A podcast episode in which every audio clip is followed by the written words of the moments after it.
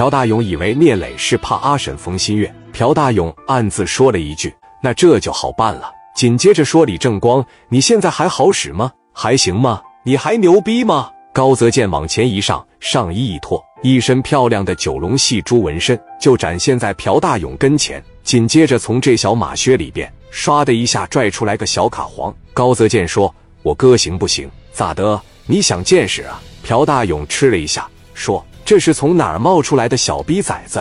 多大岁数了？”高泽健没动。李正光瞅着朴大勇问道：“真不打算给我这个面子是吧？我最后问你一回。”朴大勇说：“给不了。”让聂磊过来跟我谈话。我们老乡归老乡，我尊重你归尊重你，那是因为你在江湖上有名有号。你玩的比我早点，这是青岛、东北那个地方，我可回可不回。所以你李正光的面子我可给可不给。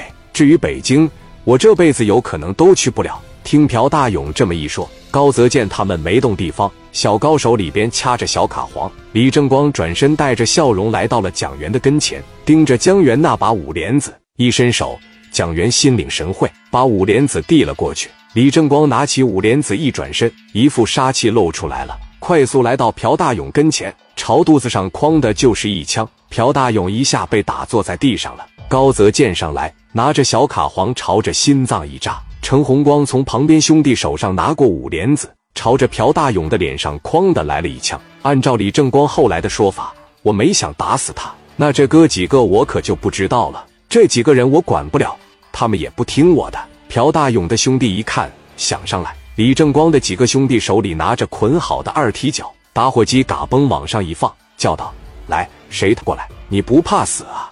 滚！谁要是敢往前一步，我这小炸炸就扔他脚底下。这是四个人的量，看着没？扔你们脚底下一炸，谁也活不了。”那边一下子不敢动了。聂磊、蒋元。刘毅等人暗自对正光这伙人竖起了大拇指，抬枪就杀人，不管不顾。朴大勇痛苦的在地上抽搐着。陈红光上来了，说道：“老子给你个痛快的呀！